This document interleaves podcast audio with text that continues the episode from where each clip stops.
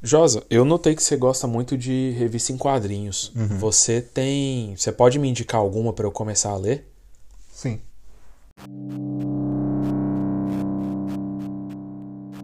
Você está ouvindo o Top 10 Show.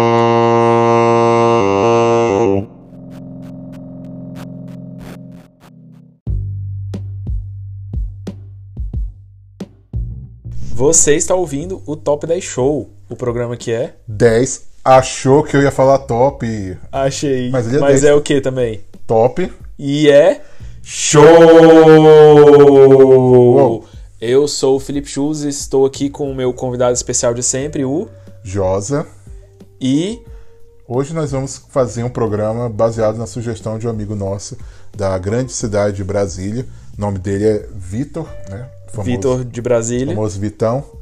E Uma ele- vez eu tava conversando com os amigos do seminário aqui no, na escola. Aí perguntaram assim: Você é de onde? Eu falei: Sou do Brasil. Eles falaram: Você conhece o Vitor? Aí eu falei: Sim. Tá, e aí? Só isso. Beleza. Eu não entendi o propósito. É mas- porque sempre acontece isso. Você é do Brasil? Sou. Você conhece o Paulo? De onde? Do Brasil. Não. Teve um. Vamos já fugir do tema aqui do programa. Teve uma vez que Então, eu. Já que o tema do ah. programa é quadrinhos, né? Teve uma vez que eu fui na loja de quadrinhos é, aqui na, na Filadélfia. a capital dos Estados Unidos. E aí o, o, o dono da loja de quadrinhos falou: Você é brasileiro, né? Sou. Você conhece. Eu sei que essa pergunta é muito idiota, mas você conhece uma Fernanda? aí eu falei: Conheço várias Fernandas. Aí falou: "É, Era isso que eu queria saber. Aí eu: Por quê? É porque o meu, o meu irmão se casou com uma brasileira e o nome dela é Fernanda. Aí eu queria saber se é normal. Não, e o nome de todas as madrinhas eram Fernanda também. e eu pensei, eu acho que Fernanda é um nome muito comum no Brasil. É. Aí eu falei, é verdade, realmente. E teve aquele dia que a gente morreu de rir, que a gente encontrou com um cara aqui, que aí ele me perguntou: Você é do Brasil? Sim. Você conhece o Fulano? E eu conhecia. Aí, meia hora de conversa, ele falou: Ah, tem um outro brasileiro que eu conheço, o Ciclano, você conhece? E sim, eu conhecia os dois. Nossa. Tipo, bem coincidência. É. Então fica aí o abraço pro nosso Vitor, que sugeriu o tema que a gente não falou ainda. Que é E um abraço pra Fê, Fê Comércio, né? Fê Comércio, Fê Loira, Fê Morena E, e a Fê Dodonto. e a Fedodonto. O Vitão tava falando comigo e ele falou assim: Ah, Josa, eu gostei muito do episódio que você. Dois minutos e meio dessa bobagem. Eu tava, gostei muito do episódio que vocês fizeram lá de, de personagens DC. Na verdade, acho que ele não falou que gostou, não, mas ele falou: eu, eu queria muito começar a ler quadrinhos, mas é muito difícil de começar. E aí eu pensei, eu falei pra ele: é, realmente é. E aí eu pensei, bom, é realmente muito difícil, então que tal fazer um programa um pouco menos zoado, apesar de a gente ter passado três minutos falando bobagem, Sim. é, com top 10 dicas de quadrinhos que você pode começar a ler, pra você começar a ler quadrinhos. E essa é uma excelente ideia. Essa é uma excelente ideia. E a gente, como entendedor de quadrinhos, pelo menos Conhecer. ama- amadores, a gente vai dar 10 sommelier. sugestões. Né? A ideia é mais ou menos tentar um pouquinho variada, apesar de a gente ficar muito na Marvel e na DC, mas variar um pouquinho. E histórias que tem começo, meio e fim. Né? Então a ideia são histórias que a gente vai. A gente vai sugerir algumas histórias que são é, autocontidas, como a gente fala, que você pode começar a ler, você vai ler um pouco, vai ler algumas edições, a história vai acabar, começo, meio e fim. E você começa a criar gosto, você começa a ver do que, que você gosta mais, você começa a, conhe- começa a conhecer alguns autores. Aí daí fica mais fácil pra você ir pesquisar. Tipo, ah, eu gostei desse autor, então vou pesquisar outras coisas que ele escreveu. Eu gostei desse tipo de história, eu vou pesquisar outros tipos de história desse. Gostei desse personagem, vou ler outras coisas desse personagem, etc. E mesmo que você não for é, continuar lendo, você já leu 10 histórias boas. Sim, essas aqui que a gente selecionou são muito boas. Sim. Modéstia à parte. Então, sem mais delongas desnecessárias, vamos para o nosso número 10. Número 10! Número 10 ficou famoso injustamente por causa de um filme chamado no Brasil de Do Inferno e nos Estados Unidos chamado de From Hell. Boa tradução. Pra quem não sabe, é, From Hell, o filme veio de uma revista em quadrinhos chamada From Hell também. Faz sentido. E a, e a história original não tem muito a ver com o filme, a adaptação, com exceção de que os dois tratam da identidade do Jack, o estripador. E aí muita gente viu o filme, tem gente que acha o filme bom, tem acho que gente que acha um filme medíocre. Tem gente que gostava do filme, mas cancelou porque tem o Johnny Depp que foi cancelado. É, então o filme foi cancelado Isso. por O filme não existe como mais, consequência. Sim, exatamente.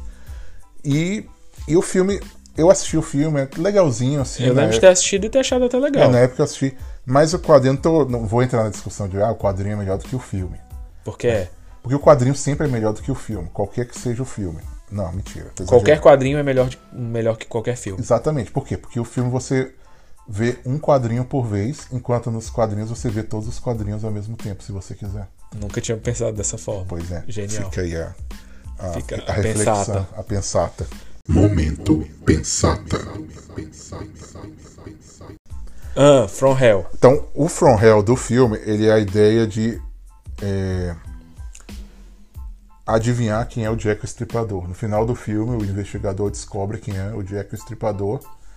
E aí eu, eu não vou dar um spoiler, ou dou spoiler, não sei, mas ele descobre a identidade.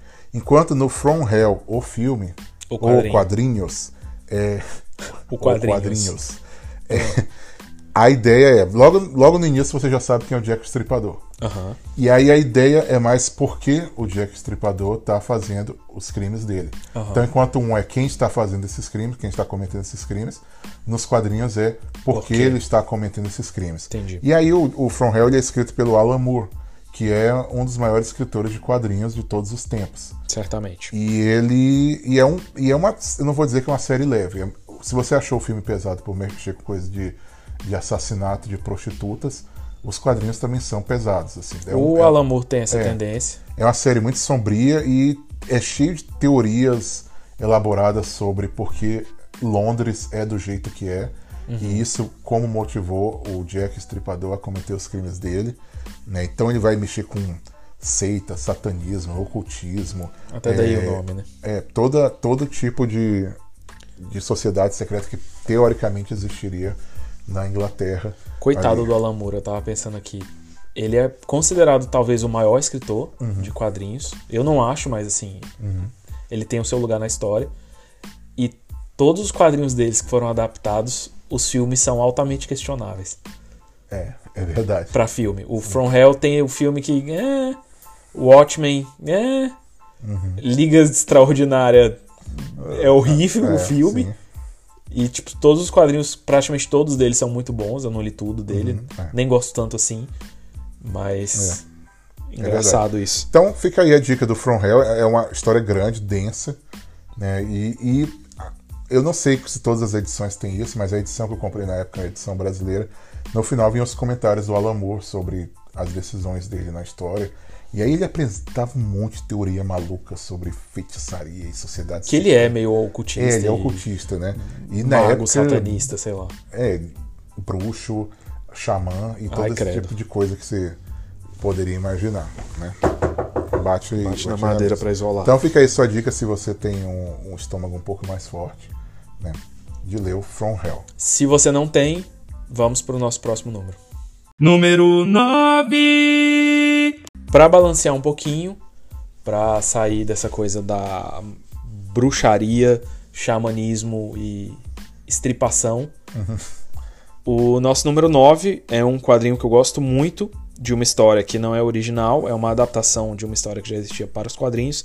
É O Mágico de Oz, Mas isso é magia também. Mas é magia boa, Ah, tá. não é maçonaria, que é a magia do mal. Não fala esse nome. Desculpa. É. Pip! O Mágico de Oz foi uma adaptação. Saiu alguns anos atrás, que a Marvel publicou, do feita pelo. Ele escreveu e desenhou Scott Young, que é um artista de quadrinhos que eu gosto bastante, que tem um estilo muito característico, assim, muito dele. Ele não imita ninguém e ninguém imita ele, ele é muito bom Sim. bem único assim. E eu achei, eu gostei dessa adaptação dele do Mágico de Oz porque eu achei muito, muito, muito, muito bonita. É muito bem O desenhado. desenho dele é muito legal. O desenho do Scott Young é muito legal. Eu não conhecia muito a história do Mágico de Oz. Eu já tinha visto, acho que um desenho uma vez, conhecia por alto a Nunca viu história. o filme? O filme acho que eu nunca vi, inclusive. Mas eu não preciso ver porque o quadrinho É melhor. é melhor. filme. E eu já li outros quadrinhos, Ah. e qualquer quadrinho é melhor que qualquer filme. É, que é melhor que qualquer livro. Mas eu recomendo porque é uma forma legal de. Eu acho que já tem no Brasil, inclusive. É uma forma legal de apresentar a, a história do Mágico de Oz para crianças. O desenho não é assim, por ser Marvel e por ser quadrinhos, não é uma adaptação sombria e trevosa, uma releitura. Não, é tipo, é a história mesmo, bem bonitinho, os personagens são legais. E o Scott Young vale a pena, esse é um nome que vale a pena você procurar, tudo que ele fez. Legal. Fez muito sucesso essa série que ele fez, o Mágico de Oz, e acabou depois que ele. ele eles contrataram ele para fazer várias outras adapta- adaptações das sequências que o, que o autor do livro do Mágico de Oz fez. Então, vários outros. Tem mais, acho que mais umas duas séries depois. E é um presente legal, às vezes, para C.S. Lewis, né, que escreveu. isso, C.S. Lewis do Mágico de Oz. É, acho que na época eu queria dar pra minha namorada, que depois virou a minha esposa, mas não tinha saído no Brasil ainda, aí eu nunca consegui comprar esse presente pra ela, porque ela gosta muito do Mágico de Oz. Mas é um negócio que eu acho que é legal pra você dar de presente pra alguém que às vezes nem gosta muito de quadrinhos, mas conhece um pouco da história. É uma forma legal de, de introduzir as pessoas pros quadrinhos, assim. É. Por isso que eu quis botar na lista. Que é fã do Tolkien. Que é o escritor do o Mágico de Oz. É, excelente.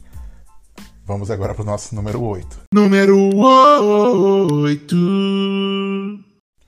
Top 8, novamente, é uma história contida, como as duas últimas que a gente mencionou e que todas vão ser. Mas tá começando a ser contida agora, tá acabando agora. Entendi, ela não acabou ainda. Ela já começou, mas tá acabando, acho que. Não sei se esse mês ou esse ano. Mas tá na, na fase final, né? O nome dela é East of West, do Jonathan Hickman, que é um cara que eu, que eu gosto muito. É muito bom. É, e ele faz uma história que é uma versão alternativa da história dos Estados Unidos, é, se deparando com o apocalipse, com o fim do mundo. Então, os Estados Unidos eles são divididos, agora se eu não me engano, em, em sete nações, na verdade. Aham. Então, uma é, sei lá, a Confederação, que é a, os Pessoal do estados mais do sul. Tem o Texas, que todo mundo que mora nos Estados Unidos diz que o Texas não é Estados Unidos, Sim. é o Texas. Então tem a, a nação dos índios, tem a nação eh, dos, dos africanos, né, dos americano-africanos, e tem chine- alguns chineses que se mudaram para os Estados Unidos. Sim. Tem a do norte, e eu não, acho que tinha outra que eu não lembro mais. Perdoa Sim. aí você que é fã do- da série, eu tô esquecendo. E, os person... e outros dos personagens principais são os quatro cavaleiros do Apocalipse, Uhum. que vêm para teoricamente vêm para destruir a Terra, mas que um deles se apaixona por uma pessoa humana Ah, e é, ah, é bonito. o- o é tipo um romance. É. Mas é bem legal. E aí eles ele meio que se separa, né, dos três cavaleiros do Apocalipse. Certo. E tem o anticristo também que tá chegando e, e o, personagem que tem que faz que é o anticristo também tem toda uma sequência bem interessante a história dele porque ele ainda é uma criança no, no- na série sendo treinada para ser o anticristo Entendi. e aí ele mexe com, com mitologia magia com política com questão de não no sentido chato né Aham. antes alguém falar assim ah não Ah, é política? não, de um Ah, jeito legal, questão de identidade, nações, questão de, de, de negociação mesmo, né? De relações internacionais. E é uma série que eu gosto muito, assim, eu ainda não, eu ainda tô na metade, Uhum. mas que toda a mitologia que ele criou ali em torno, toda. Ele, é um cara que gosta muito de criar gráficos, ele põe os Sim. gráficos das nações, todos os dados, então você não fica totalmente perdido Aham. ali na, na série, porque você sabe que no final vai ter alguma informação a mais. Ah, legal. Então o fica, é bom mesmo. Ele é muito legal. E tem um clima todo de faroeste também. É um futuro distópico, mas, Futuro distópico apocalíptico mas tem, um, faroeste tem um clima americano. um pouco de faroeste, assim, também. Entendi. Pelo menos alguns personagens. Fiquei interessado. Então- Essa eu não li, só o Josa leu, É. como deu pra ver pela forma como ele falou e eu falei. Mas fiquei interessado. É. E se você tiver interesse, mas preguiça de ler, essa série acabou inspirando aquela série de filmes deixados para trás. É. Vamos para o nosso próximo número. Número 7. O número 7 é talvez uma das histórias em quadrinhos dessas séries autocontidas que não tem ligação com Marvel e DC. Talvez seja a que eu mais goste. Apesar de ter saído pela Vertigo nos Estados Unidos, eu acho. Foi, Foi. Foi? Que é, é um, que é Era meio que uma selo da editoria DC. da DC. Mas. E ela tem uma vantagem para você que é ultranacionalista, ufanista, xenófobo brasileiro. Ela é escrita por dois brasileiros. Não só um brasileiro, dois brasileiros. Dois brasileiros. Dois brasileiros. Caramba, E- isso aí qualquer nacionalista vai gostar. Isso. Eles são, inclusive, gêmeos, E aí qualquer fã do interpretados pelo mesmo gostar. ator, Aham. Ok, vai, continua. o Fábio Moon e o Gabriel Bá. Eles são dois autores brasileiros que ganharam muita notoriedade aqui nos Estados Unidos. Fizeram outras séries pela Marvel, pela DC, são famosos aqui. Então, não são só brasileiros que são só conhecidos no Brasil, mas são muito bons. E essa série foi uma história deles, não tá ligada com super-herói. Tem muita coisa literária. E é acompanha a vida de um certo personagem, de um escritor que é difícil de escrever, porque assim, é, acompanha a vida dele em diversos episódios Aham. e tem algumas referências a algumas coisas do Brasil. O nome dele é Brás e dá a impressão que tem alguma coisa a ver com o Brás Cubas do Machado de Assis. Ele Porque ele morreu? ele morre no Olha o spoiler, velho. ele morre na primeira. É, é um pouco de spoiler, mas Aham. assim. Ele morre no final da primeira revista e você fala assim, como assim, caras? Aí como. Eu lembro, eu lembro da gente ter essa conversa quando saiu essa primeira edição e a gente leu. Eu lembro que eu li a primeira edição. que ele morre no final da primeira e você fala assim: ah, será que vai ser tipo Brás Cubas, ele relembrando a vida dele Aham. depois de morto? É, mas não é. É diferente. É muito bonito. Uhum. É muito bem desenhado. A história é muito bem escrita. É muito emocionante. É muito tocante. Eu lembro de ficar emocionado em praticamente todas as histórias. As edições são 10 edições, mas você consegue comprar o encadernado bonitinho. E, e toca em vários momentos diferentes da vida, em, em situações diferentes da vida, e ela, ela se passa no Brasil, embora inclusive tenha sido publicada primeiro no Brasil, no- nos Estados Unidos, Sim. e depois foi traduzida, né? Tipo, eles publicaram em português depois, como se fosse uma adaptação. Então, é legal por você ver gente do Brasil fazendo coisa de altíssimo nível publicada nos Estados Unidos. E é uma história muito legal. E embora tenha coisas de brasileiro, tem uma edição que os caras vão pra Salvador passar o carnaval. Ah. Não é aquela coisa chata assim, tipo assim, ah, cultura brasileira, samba, Uhum. caipirinha. É, um, é uma coisa universal sobre sentido da vida e os relacionamentos que você cria enquanto você vive, família, romance, etc. Uhum. É, eu, eu lembro de ter lido a primeira edição, não lembro de nada, mas eu sei que eu gosto muito dos desenhos dele. Eu acho muito bonito Sim. os dois. Sim. Eu acho os desenhos dos dois.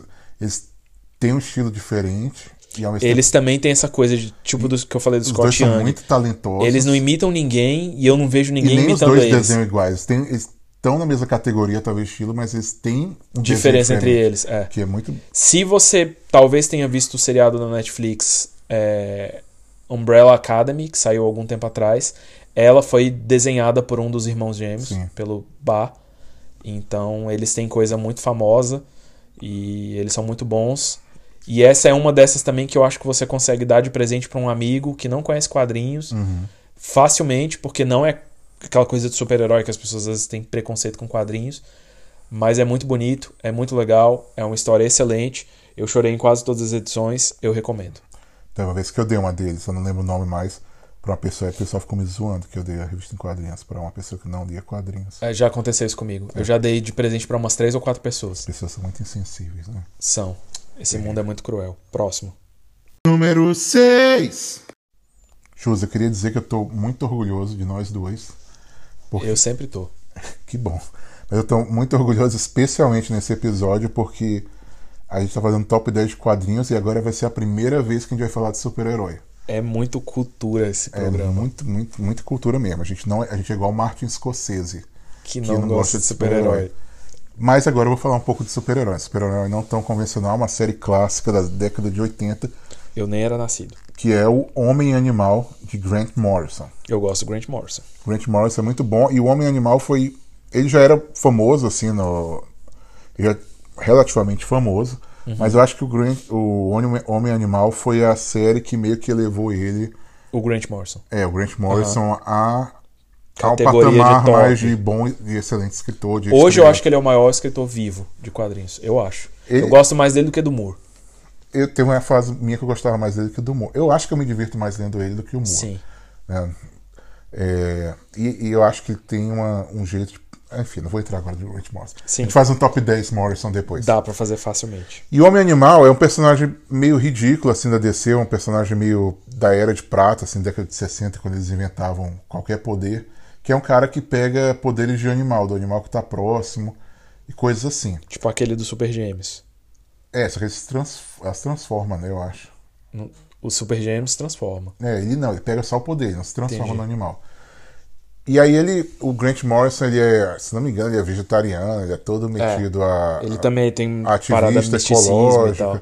E ele vai trabalhar com isso, assim, com a ideia de, de totem de animal, não sei o que. Uhum. Ele vai mexer com mensagem ecológica, mas ele não faz de um jeito que é, sei lá, usando a expressão aí da moda, doutrinador. Né? Ele faz para contar uma boa história. É, obviamente ele usa para dar as opiniões dele sobre o assunto, mas não chega, a ser uma- não é uma coisa que ah, ele tá sendo, ele tá fazendo um panfleto, essa revista é um panfleto. Não. O Homem Animal, ele transforma o Homem Animal com um personagem genérico num personagem interessante. Né? Ele tem uma família, ele tem dois filhos e, e ele vai começar a mexer um pouco com coisa metatextual, né, do Homem Animal lidar com o fato de ele estar nos quadrinhos. Certo. Muito antes de Deadpool, que todo mundo, ah, é porque o Deadpool quebrou a quarta parede, não sei o Uau, quê. Ó, genial. Grant Morrison já tava mexendo com isso. Do Homem Animal. Há 30 anos atrás. É, o Homem Animal, tipo assim, viver 40 numa história em quadrinhos.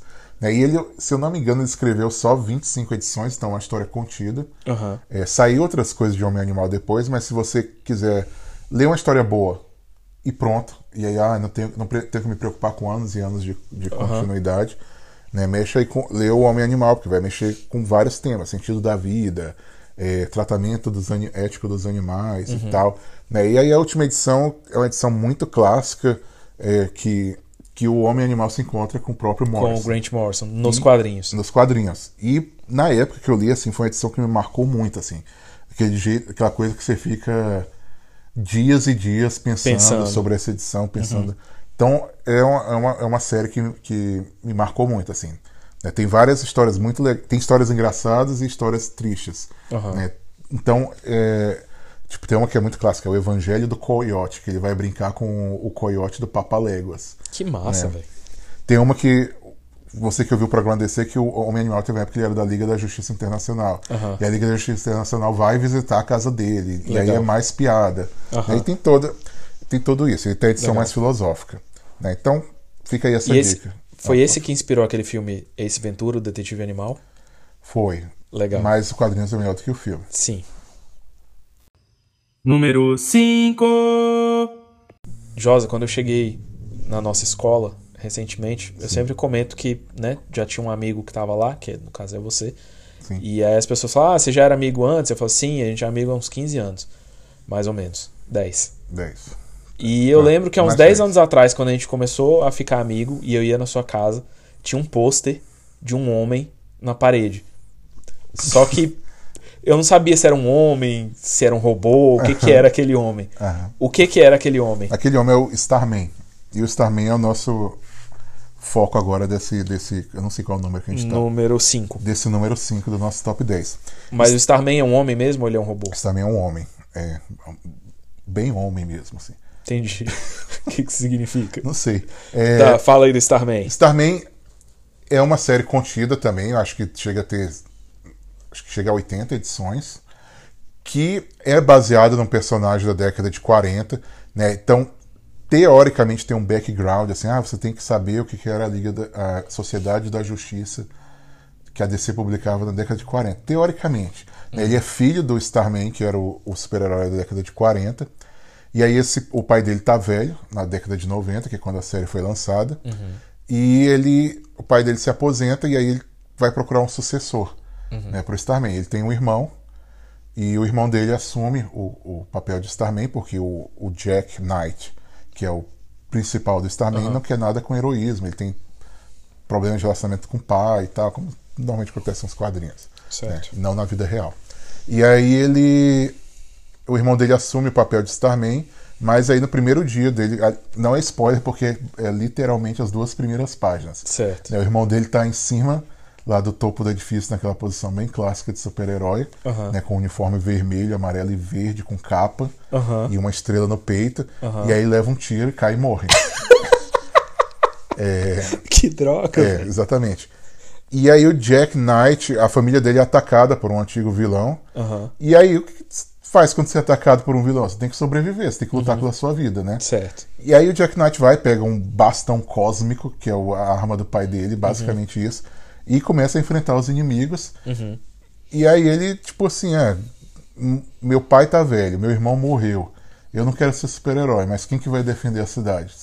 Quem Tem que sabe usar eu. isso? Eu. Aham. Né? E aí é um- tem muita história assim, de um cara normal que vira super-herói. Mas a- o Starman é legal porque o Jack Knight é um personagem muito bem criado.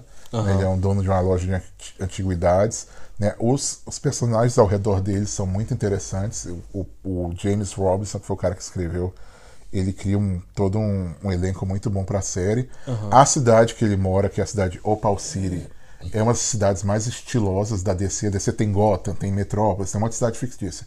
Opal City é uma das cidades mais feras, Aham. graças ao trabalho do artista da série, que é o Tony Harris, Legal. que é o pintor e desenhista do, do, do pôster que você comentou Legal. no início. Era bem bonito o pôster, pessoal. É, e, e ele é um artista muito estiloso, assim, então tem todo um estilo de arte, arte deco, né, para os entendidos. É.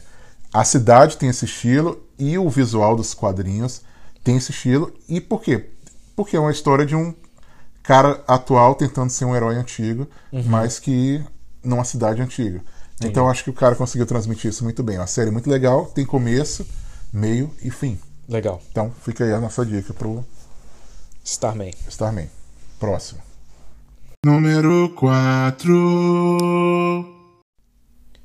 O nosso número 4 já foi citado anteriormente nos programas, no game show que eu pedi pro Joss listar alguns personagens da DC. Ele listou esse personagem que é o Sandman, embora o nome dele não seja Sandman, Ele é o Morpheus. é o Morpheus.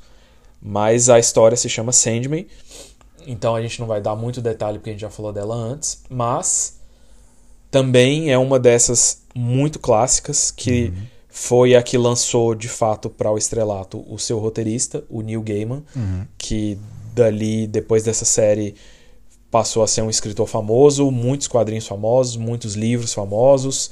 Ele tem CD gravado, ele tem seriado, ele tem filme, ele tem de tudo. É um cara muito valorizado hoje em dia na cultura. O último a última coisa dele foi a adapta- adaptação do livro Good Omens, Belas Maldições para um seriado no Amazon Prime. Talvez você tenha visto. Mas Sandman foi onde começou a, a fama do Gaiman e é onde a gente vê o que ele tem de melhor. É uma série que dessas assim também que expande para todo tipo de coisa, fala de tem tem Começa um pouco terror, começa um pouco de terror, mas tem umas partes que são fantasia. mais fantasia, tem umas partes mais literárias. Ele encontra o próprio criador das Crônicas de Nárnia, William Shakespeare. Ele. Tem a participação de Gilbert Chesterton, Gil- Gilbert o Chesterton escritor de O Senhor das Moscas, ou dos Anéis. dos Anéis. É, não, esse é o Lewis Carroll. Ele tem uma parte de mitologia, e não só mitologia grega, mas mitologia nórdica, mi- mitologia egípcia. Ele tem um encontro com super-heróis, um pouco, não muito, mas tem. é, eles passam no universo porque ele tá DC, dentro do universo menos. DC, mais ou menos. Até porque o Sandman tinha um Sandman na década de 40 também, Isso. que era da Sociedade da Justiça. Só Isso, você ter um. que é esse negócio que o Josa sempre fala.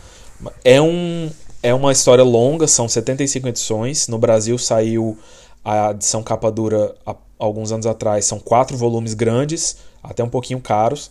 Mas se você tem interesse nessas coisas assim de fantasia, de literatura e mitologia e essa coisa meio misturada, que a gente brinca muito, mas que pega um pouco desses autores, do Chesterton, do É, Lewis, sim. do Tolkien. E tem um personagem que é baseado Tem um personagem que é baseado no. que o nome dele é Gilbert, que era o nome do Chesterton, que é desenhado igual o, próprio Chesterton, que é um dos. A primeira vez que eu ouvi falar do Chesterton foi no Foi, foi no É. né?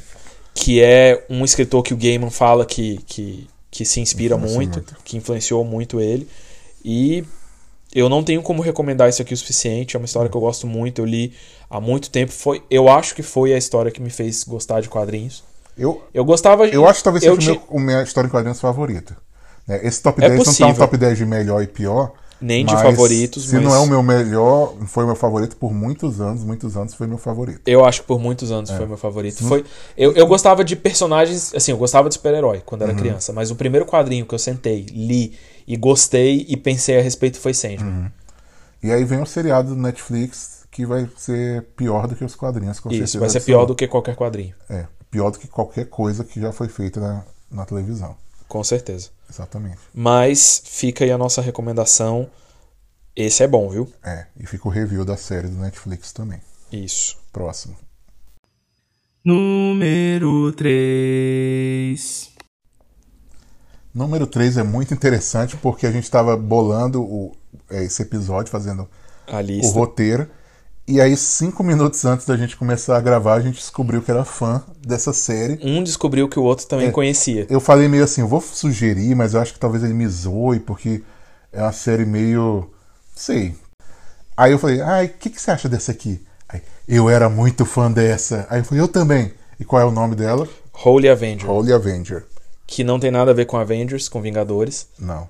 E, mais uma vez, pro pessoal aí da bandeira do Brasil, é Série nacional. uma série nacional, uma série brasileira, autores brasileiros, publicada no Brasil, que tava muito ligado a um pessoal na, ali no final da década de 90, começo da década de 2000, ligado ao pessoal que faz, publicava coisa de RPG e tal, e ela é medieval por causa disso. É medieval fantasia, né? Medieval fantasia, tem monstro, tem castelo, tem Dragão. dragão e tal. E não sei, assim, ela é base, ela é mais assim de comédia, tem um tom mais de comédia, Sim. embora não seja só pastelão assim, não seja só coisa engraçada. Mas eu sempre gostei muito dela porque eu acho que ela fugia um pouco dessas coisas que você tende a pensar quando você pensa em fantasia e dragão. Não é simplesmente um, um grupo de heróis que se une pra derrotar o mago malvado, o dragão malvado, o feiticeiro malvado. É. Tinha um- ele, ele meio que dava uma subvertida em várias coisas comuns, assim, tipo, no, no ladrão, na, na maga. Tipo, o personagem que é o cavaleiro, o paladino Uhum. da série é tipo um dos personagens mais. Tipo, sei lá, mais bizarros. Não É, bizarros, é- mais.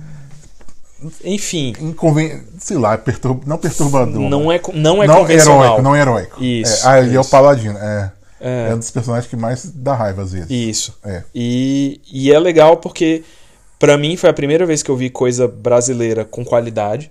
Hum. Assim, me chocou, tipo assim, cara, como, como assim isso aqui é brasileiro? Isso é muito bom.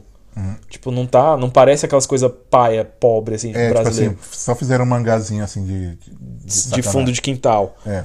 E- Não, eles escreveram, um ro- preocuparam com roteiro mesmo. É, o negócio. A arte é legal, assim, tipo, ah, não é de outro mundo, mas é muito legal.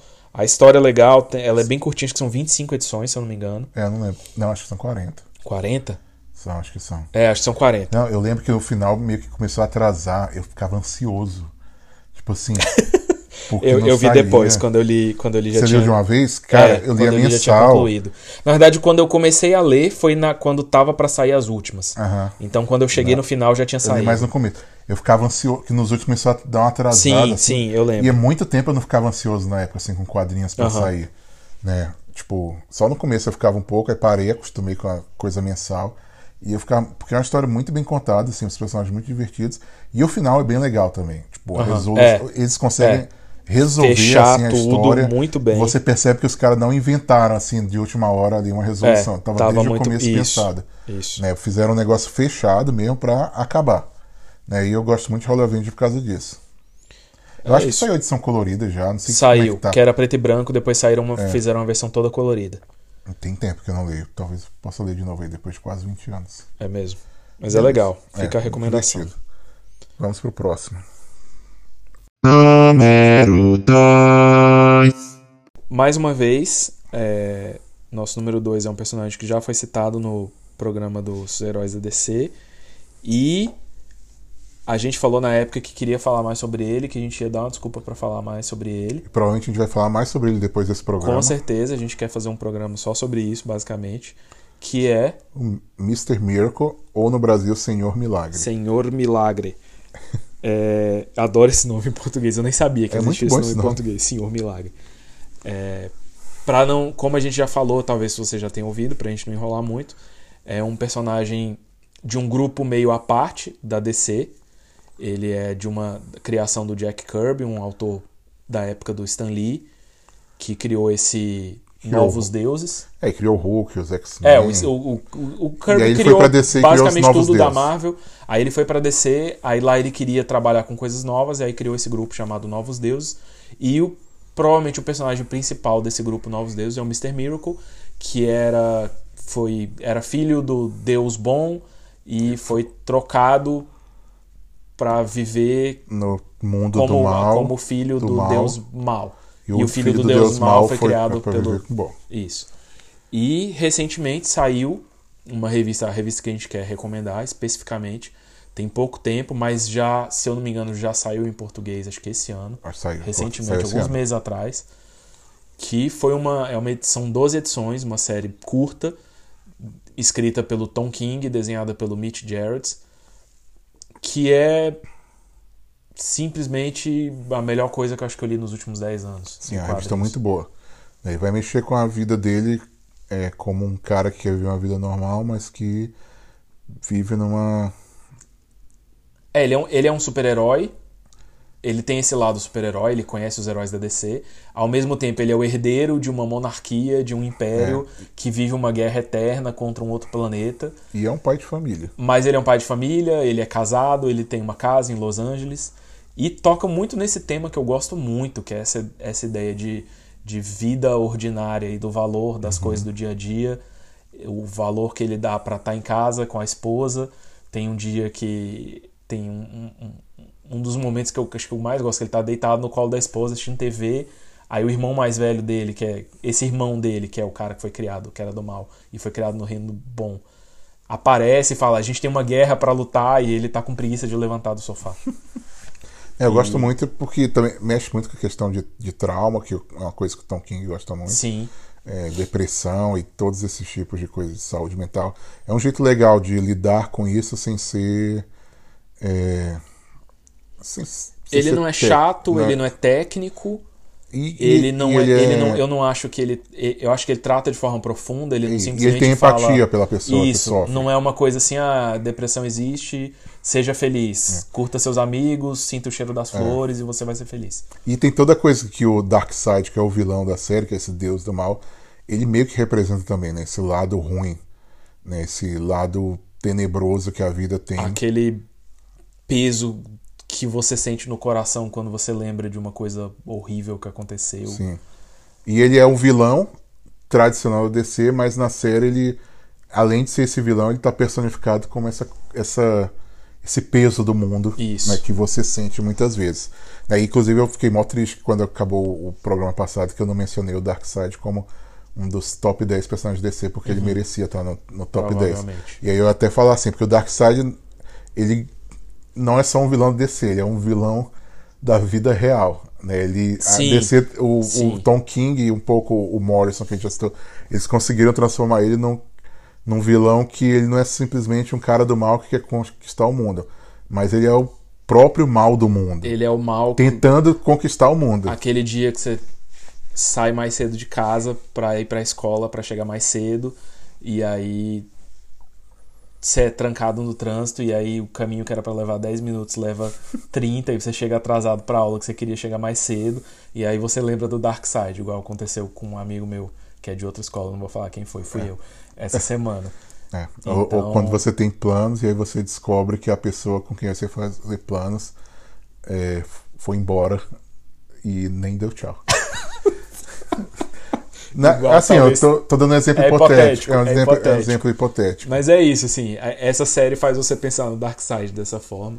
E tem um final ligeiramente ambíguo, mas que faz você refletir sobre tudo isso que a gente comentou. Sim. E o valor que você dá pra sua vida, pra vida ordinária e pra para as pequenas vitórias que você tem no dia a dia, que às vezes é chegar em casa e ver seus filhos, ver sua esposa. E eu acho que tem uma das melhores frases de todos os tempos que é Batman mata bebês. O Batman mata bebês. Tipo, cuidado com o Batman, ele mata bebês. Exatamente.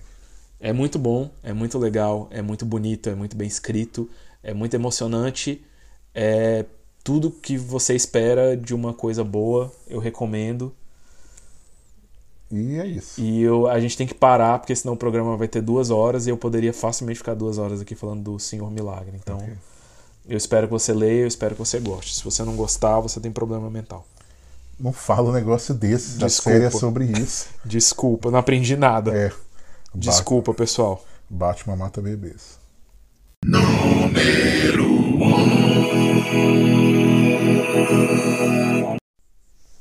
Número 1. Um.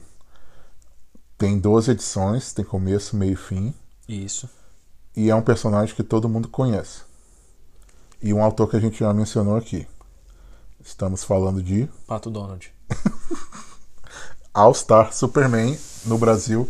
Grandes Astros Astros Superman, por Grant Morrison E Frank Quitely. como desenhista. O que você tem a dizer sobre All Star Superman? Que já não foi dito. Bom, tem gente que nunca. ouviu. Já foi dito, mas eu sempre gosto de repetir, porque hoje em dia as pessoas não gostam do Superman. Ah, ele é muito sem graça, ele usa as cores da bandeira dos Estados Unidos, ele tem todos os superpoderes, então eu não me identifico. Ele é muito forte. Ele é muito forte, ele não tem nenhuma falha. Eu gosto do Wolverine e do Batman porque eles têm falhas. Eu pensava assim, esse é meu testemunho. Eu pensava exatamente assim, eu não gostava do Superman até ler Grandes Astros Superman e é Entender quem é o e personagem. entender de fato o que que significa o Superman, o que Aham. que, né, assim, o que que ele representa, que é isso, ele representa alguma coisa, ele representa algo maior, ele representa algo melhor, ele representa aquilo que a gente deveria olhar e querer ser. Ele, eu lembro que a gente alguns alguns dias atrás eu e o Jorge a gente estava conversando sobre um vídeo que eu vi de um de um cara falando sobre arco narrativo é, é basicamente assim, a maioria das histórias você gosta de personagens que ele passam por transformações. O Superman é aquele, aquele personagem que ele não, se Não transforma nunca, ele não passa, ele não, você não aprende, ele não aprende porque ele já sabe de tudo, ele não ganha mais poderes porque ele já tem todos os poderes e ele não não ele é o mesmo do começo e do final. Uhum. Mas por que que essas histórias e tem várias outras histórias que são assim, mas por que que essa é tão interessante? Porque quem muda são as pessoas ao redor. Uhum. Quem aprende são as pessoas que aprendem com ele. Quem aprende, quem muda são as pessoas que são salvas por ele, Uhum. que são inspiradas por ele, que querem ser como ele também. Esses dias eu vi alguém botando, acho que o Kurt Bu- Busiek, sei lá como é que fala, né? Aham. Ele falou assim: a história. do- Você escreveu Super-Homem, não é. Superman não é como. Como eu vou mudar ele para o mundo. Né? Uhum. Tipo, o mundo mudou, então como que eu vou fazer. Qual a reação? Adaptar o Adaptar Superman pra isso. Não, a- você escreve é como o mundo vai se adaptar à pessoa do Superman Aham. que nunca, nunca se adapta, que nunca muda. Aham. Que quer sempre fazer o melhor. E tudo isso tá extremamente bem representado nessas 12 edições de Grandes Astros Superman do Grant Morrison. É tão interessante que até o Lex Luthor, que é o maior vilão do Superman, ele tem um, um arco de mudança. Ele começa de um jeito e ele se transforma E, porque ele chega mais perto do Superman, de Sim. certa forma, sem dar spoiler e, demais. e ele não é tipo assim, o Lex Luthor, ah, o cientista maluco. Na série ele é representado como um homem mau mesmo, né? um Tipo, homem mau, Comparado ao Hitler. aquela coisa assim. e exatamente. É. E ele tem um, um certo encontro com o Superman que até ele é transformado. Não é que ele fica bom, mas até ele vê o mundo de forma diferente depois de chegar perto do, do Superman. Uhum. É, a história basicamente é: o Superman tá morrendo. Ele chegou muito perto do sol. E ele, Literalmente. ele tá morrendo. É, literalmente, como Ícaro. Mas, ah, voltando. É, chegou muito perto do sol ele tá morrendo.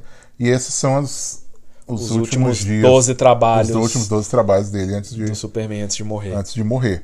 E aí ele vai lidar com várias coisas da história do Superman, como é, a história dele como Superboy, o relacionamento Isso. dele com a, com a Lois, com o Jimmy Você não precisa conhecer muito da mitologia. Não, eu não conhecia nada da história do Superman, assim, fora. Ah, tem o Superman, o o Lex Luthor e a Lois Lane. Mas ele passa por essas coisas, ele tem. Ele tem algumas edições que são bem engraçadas, como aqui, por exemplo, ele cria a fórmula do poder dele pra Lois, pra ela saber como é ser como ele. Aí é uma, é uma história super divertida. Tem uma que é uma das mais marcantes dessa história, que é tão marcante, que é quando ele salva uma garota que tá querendo se suicidar. se suicidar do alto de um pular de alto de um prédio E, e, e a gente estava conversando aqui antes de gravar esse número sobre como é difícil falar de uma coisa que a gente gosta tanto. Assim, eu não sei nem É o que falar, É, essa é uma edição que eu, eu- embora a gente já tenha falado 4, 5 que eu minutos. tenho, tento ler, tipo, a cada dois anos, pelo menos. Isso. É, gostaria de ler a cada um ano, mas eu deixei no Brasil a edição, eu só leio a cada dois anos. E a arte, normalmente a gente fala muito sobre a his- a história em si, mas a arte do Frank Quitely, É muito, é muito bonita. O Quietly talvez seja um dos maiores ele é, é muito. au- é, desenhistas vivos. Só o- o- um exemplo, assim, a- nos rascunhos dele, quando ele faz a diferenciação do Superman e do Clark Kent, né, que todo mundo fala, ah, é a mesma pessoa. Aham. E aí o Superman, ele desenha com aquela postura, e o Uhum. Clark Kent, tipo, um- quase um corcunda com cabelo Curvado, horroroso, feio, meio gordo, derrotado. né, tipo desengonçado. E, claro, é o Superman fingindo que é isso, mas normalmente as pessoas nem fazem isso, só colocam um chapéu e um óculos e é isso. né? Sim. É o Clark Kent. E o Frank White, ele, ele, ele manda muito bem. É. Assim, tem até um professor meu que ele não gosta de quadrinho americano. E aí no dia que eu comprei essa Da- edição. do- de comunicação. É, um né? professor meu de comunicação. E aí quando eu comprei, ele ficou me zoando, né? Ah, você tá lendo Superman, não sei o quê. Aham. Aí eu falei, professor, olha, olha essa arte, né? Você não pode- talvez você não goste da história. E aí ele falou assim, caramba, essa arte é muito. Não, você, você tá certo, você tinha que ter comprado isso mesmo. Né? Aprende com esse cara aí. Aham. Ele não conhecia muito bem, mas ele, esse cara é muito bom. É, Só de bater é, o olho. é muito boa, me fez gostar do Superman. De certa forma, me fez gostar até do Capitão América, porque Uhum. é mais ou menos parecido, né? Os personagens dentro dos seu, seus universos. Hoje eu acho que eu gosto mais desses dois personagens do que de outros. Uhum. Quando eu era criança eu gostava do Batman, mas agora que eu sou adulto, deixei pra trás as coisas de criança e gosto do Superman. Aham. E eu acho que de todas essas que a gente citou, a gente não fez um ranking propriamente dito, mas essa é definitivamente uma que, para quem, quem tá querendo começar a ler quadrinhos, acho que de herói especificamente, É, eu conhecer- acho que essa é a melhor. E pra conhecer as possibilidades de uma revista Sim. de quadrinhos, né? O que, que uma revista pode ser, Não o é. que, que o Superman pode ser. É, não é só uma briga de um cara lutando contra um É. vilão, né? Que normalmente é o que a gente associa. Isso. Então é isso, né? Ficou aí. Você tem 10 motivos pra começar a ler quadrinhos. A gente citou coisa literária, fantasia, medieval, Espero que você tenha mangá, dinheiro pra comprar isso. heróis. Compre todos, gaste todo o seu dinheiro, porque vai valer a pena. Muito melhor do que ir no cinema e assistir Um dia um que você deixa de ir no cinema, você consegue comprar todas essas revistas. É verdade. Mentira. Mas Eu acho que sim. Se você não acho que comprar uma pipoca... ida, é, uma ida ao cinema é uma revista dessa. É. E, tá em, E se o comprar pessoal vai no pipoca- cinema ver filme muito ruim. É, e se deixar de comprar pipoca, dá umas, comprar uma- a banca inteira, provavelmente. Isso. Né? Então fica aí as nossas 10 recomendações para você que está querendo conhecer quadrinhos ou você que já conhece alguma coisa, mas não conhece todas. A gente conhece todas e essas são as 10 melhores. Beleza, então, pessoal, um abraço. E aí, se você gostou, leu alguma coisa, deixa aí o seu recado no Telegram. Top 10 Show. Estamos esperando ansiosamente a sua participação. Um abraço. Muito obrigado por ouvir o Top 10 Show. Curta nossa página no Instagram, Facebook, Twitter. Oi, oi, aqui é, aqui é o Batman. Eu deixando aqui esse recado para dizer que eu concordo com, a, com as escolhas do senhor Josias. Eu talvez não tivesse escolhido o Robin que você escolheu, mas eu gostei, gostei muito da lista. Eu não teria me colocado na lista também, mas sabe como é? Segue a vida, tá, tá de parabéns. Queria deixar aí um abraço pro Palhaço Beto, meu amigo, pro Charles, companheiro de batalhas. Isso aí. Bom trabalho para vocês. Vamos continuar combatendo o crime.